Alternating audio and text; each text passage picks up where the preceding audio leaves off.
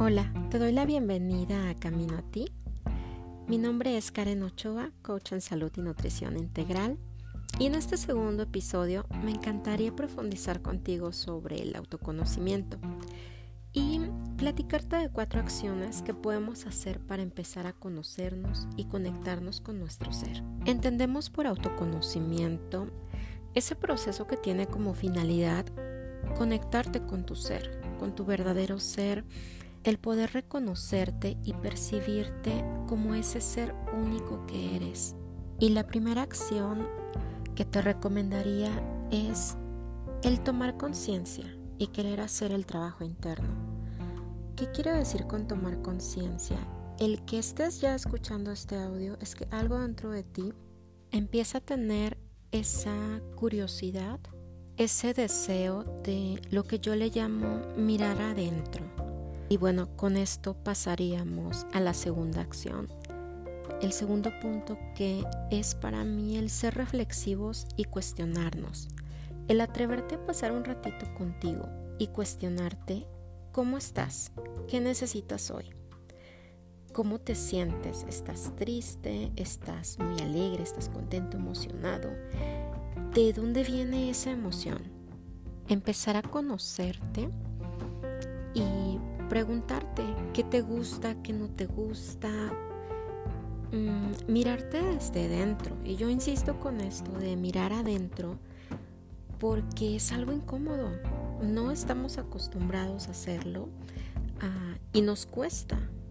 El por qué nos cuesta tanto mirar dentro de nosotros y preguntarnos y empezar a ver, ok, yo cómo me, cuál es el concepto que tengo de mí, cómo me percibo esto, bueno, tiene su origen en que desde muy chiquititos, desde que nacimos, estamos acostumbrados a estar pendientes de la mirada afuera, a tomar de fuera el reconocimiento de quién somos, quiénes somos, la seguridad, la aceptación, la valoración, todas nuestras necesidades básicas por supervivencia están enfocadas afuera, en, en nuestro exterior.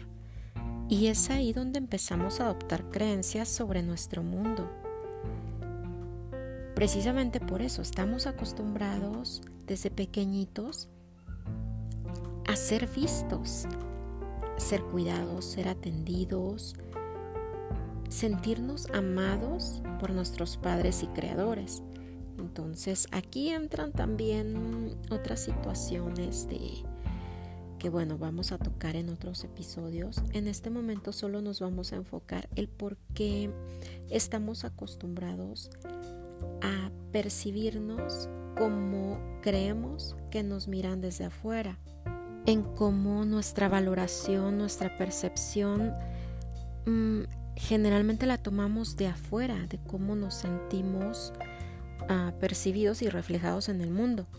Mm, porque desde chiquitos empezamos a adoptar creencias sobre el mundo, si es un lugar seguro, es un lugar peligroso, si mm, es un lugar feliz, cómo nos miraban, cómo nos cuidaban, nuestras relaciones sobre nosotros mismos. Por eso la importancia de atrevernos a pasar un ratito con nosotros mismos y cuestionarnos, ser reflexivos y preguntarnos de dónde vienen esas ideas que tenemos a veces de nosotros, porque pueden ser cositas que nos pasaron de niños, pero ya no somos así. Tal vez de niños éramos muy impuntuales o dormilones, qué sé yo, pero el día de hoy ya no. Tal vez de niños nos gustaban a ah, ciertos alimentos, pero ya no. Resulta que ya no nos gusta. Entonces, el darnos esa oportunidad de sumergirnos y preguntar, ok, ¿qué me gusta? Y bueno, ahí entraría al segundo punto, porque nosotros miramos desde nuestra perspectiva, del color de nuestros lentes, que vendrían siendo nuestras creencias y filtros de cómo, cómo es todo afuera. Ah, y bueno, el punto número tres sería responsabilizarnos. ¿Qué quiero decir con responsabilizarnos? Pues bueno, ah, a veces criticamos o nos enojamos, nos quejamos entonces también hay en esa parte cuestionarnos, ok, ¿de qué me estoy quejando? ¿O de quién? ¿Por qué me estoy quejando de esta persona? ¿De dónde viene eso, esa molestia de la acción que, que está haciendo esta persona? ¿Por qué me molesta? ¿Por qué me incomoda? por ejemplo, algo muy simple como en redes sociales, si subimos una foto o una publicación y no nos dan like. Entonces, si yo no recibo la retroalimentación que deseo o las palabras que me gustarían, mm, me siento mal. O sea, si me incomoda que no tuve likes o tuve un comentario negativo, esta acción me genera rechazo o me siento, no sé, sentimientos de desaprobación o no aceptación. Porque, bueno, ¿cómo son nuestras perspectivas y expectativas? Cuando nosotros nos responsabilizamos de algo que no nos gusta, es decir, si alguien hace algo que no me gusta, luego a veces empezamos a contarnos historias y hacer nuestras mega telenovelas e interpretaciones. No vamos y preguntamos, sino que nos sentimos a veces ofendidos cuando la otra persona ah, no tenía esa intención y ese propósito, estaba en una narrativa completamente diferente porque cada uno de nosotros ve lo que ve de acuerdo a nuestra narrativa, a nuestra creencia interna, a esas percepciones y a esas expectativas. Entonces, cuando nosotros nos responsabilizamos de, ok, ¿cómo me siento? ¿Por qué me siento así? Y, nos aclaramos realmente, mm, bueno, esta persona hizo X acción o no me dio, no le dio like a mi publicación y empezamos a decirnos, ok, ¿por qué me molesta? O sea, bueno, porque hice la publicación. Yo solo quise compartir, pero buscaba aprobación, buscaba aceptación. Necesito esos corazoncitos o esos likes para sentirme valorado, valorada. Es un ejemplo muy muy simple, pero cuando empezamos a, reflexionar así, a autocuestionarnos, Mm, empezamos también a percibir las cosas de forma diferente y a no tomarnos todo de forma personal, a ya no sentirnos heridos ni ofendidos por lo que los demás hacen de acuerdo a nuestra interpretación y nuestra narrativa. Y bueno, por último y para no extenderme mucho, el cuarto punto o acción para el autoconocimiento sería estar en el momento presente. Hace poco leí una cita en inglés, no venía la fuente, era anónima, pero me encantó. Decía, es difícil estar en el presente cuando te encuentras reviviendo todos los momentos traumáticos de tu vida a la vez, todo el tiempo.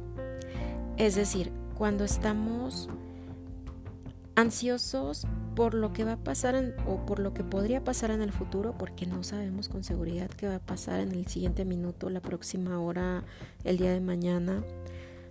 Tenemos una agenda, pero no existe la seguridad de que eso se, se vaya a realizar tal cual como nosotros ah, esperamos, ¿verdad?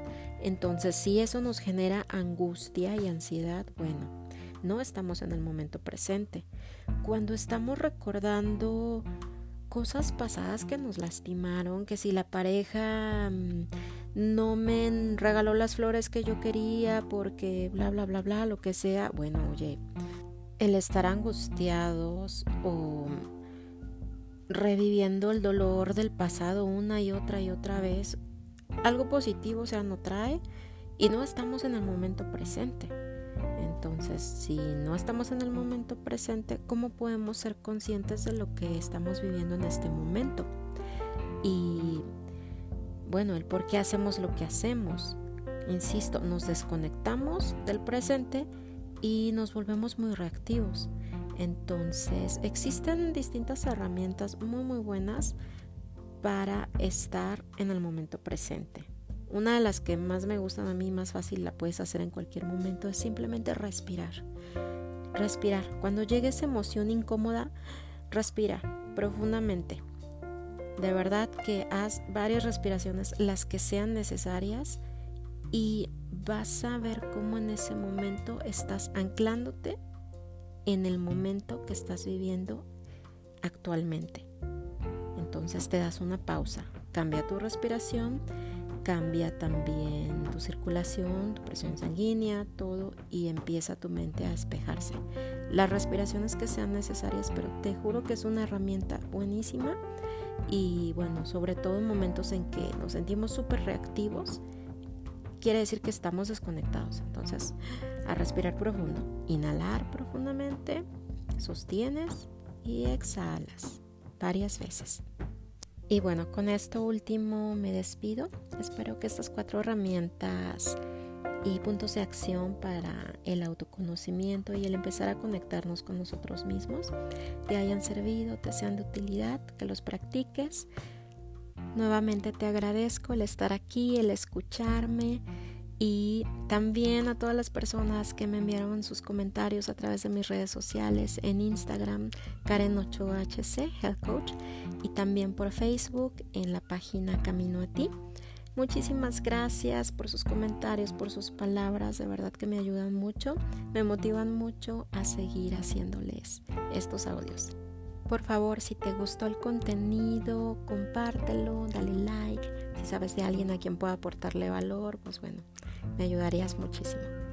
Y bueno, con esto último me despido. Que tengas un excelente día, excelente noche. Y bueno, camina a ti, ve por todo y ve con todo tu corazón y con toda tu alma.